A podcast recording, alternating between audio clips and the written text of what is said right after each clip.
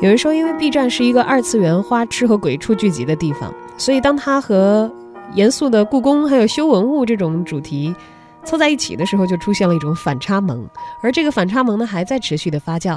大家也都知道，这两天我在故宫修文物的大电影正式上线了。昨天呢，我们的文艺之声观影团也带领大家在电影院观看了这部《我在故宫修文物》。在电影结束之后呢，也见到了王晶师傅，还有他的徒弟齐浩南。这种修复的活儿可能都是搁谁都一样，完全师傅都给你告诉你不可能。师傅有个活儿可能也没遇上过。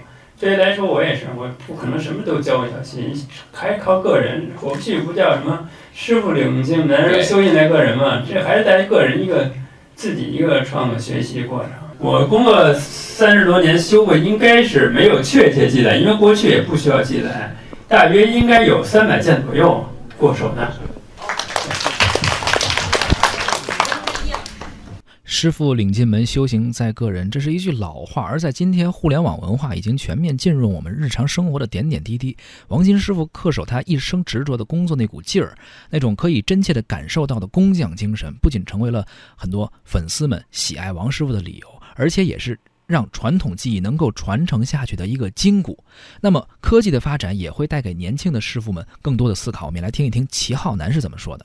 呃，我觉得工匠精神首先就是一种传承。嗯，我们像我们钟钟表修复吧，主要是我觉得我个人来说还是比较尊重传统传统修复的，因为传统修复不是一种技艺，它也是一种方法。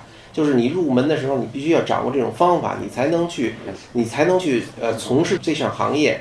然后在从事的过程中，你可能遇到，因为呃科技飞速发展嘛，可能会遇到一些先进的设备啊。就是说，你通过这些先进设备，看能能否应用到你的这上面来。因为我们是文物修复，不可能所有的高科技都应用到文物上，因为你不可能估量这个科技会给会不会给文物带来负面的影响和负面的因素。所以，呃，任何科技的使用都要经过一个考量的一个过程，看它是否对这个文物有所伤害。如果是对文物呢，呃，没有伤害，或者又对于我们的修复有帮助的话，我们就会采取；如果对文物有呃稍微些许的一些损伤的话，我们还是要。